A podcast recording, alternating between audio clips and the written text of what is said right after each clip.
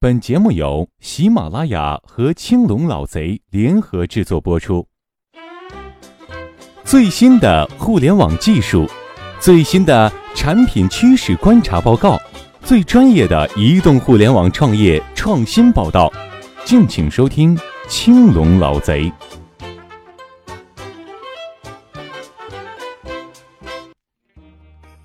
买车容易，养车难。这是许多中国车主的由衷感叹，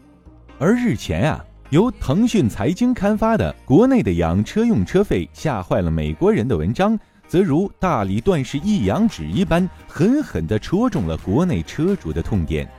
这篇文章指出啊，中国车主每年的养车花费大约是美国车主的六倍，占到了人均收入的百分之七点八，费用高昂，令人难以承受。怪不得呀，连土豪山姆大叔们也惊叹：“哎呦，吓死宝宝了！”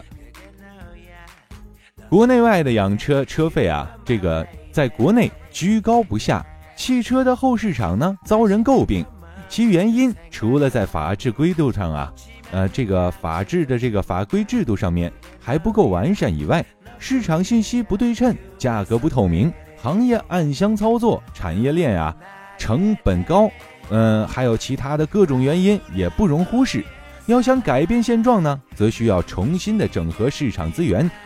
打破信息不对称和产业链中的冗繁的环节，以全新的产业这个组合形式，满足广大车主的真实需求。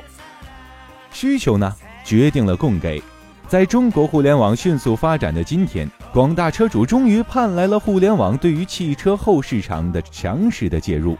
在互联网加时代，互联网拥抱汽车后市场啊，必将以其强劲的资源、信息整合能力，为汽车后市场带来革命性的变化。转机终于到来，打破了原有利益格局的始作俑者团车网，在整合汽车市场优势资源，尤其是线下四 S 资源的这个基础上，率先介入了汽车后市场。团车网的移动事业部总经理孙鹏介绍。在汽车后市场啊激烈混战的今天，谁抢到先回归用户这个真实需求，打通了线下的核心资源，实现了产品本身的价值，谁就有可能艳压群芳，拔得头筹。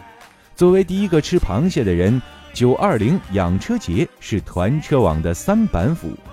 作为破局的首秀，九二零养车节展示了团车网强大的资源整合能力。优势的资源啊，产生优质的产品。在九二零养车节前，这个团车养车首次与车女婿、易保养、摩卡爱车等汽车上门服务公司联合推出一分钱养车热门单品，并有多个专场活动啊，给车主们带来价廉质优的保养产品。同时呢，在我们的节目进行之之时呢，我们的这个一分钱购车的这个后保养车的这个攻略呢，已经发送到了我们的微信公众平台上。如果各位感兴趣呢，可以打开关注一下。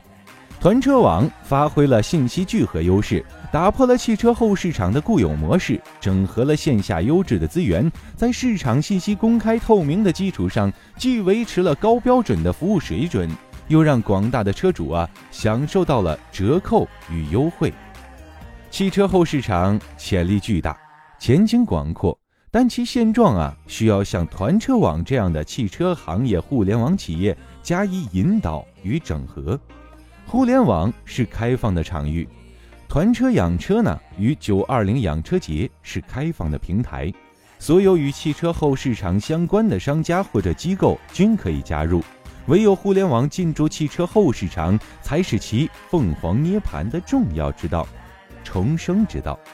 可以预想，九二零养车节将成为中国广大车主每年一次的养车盛会，而九二零养车节则仅仅是以团车养车为代表的互联网公司改变传统汽车后市场的一个开始罢了。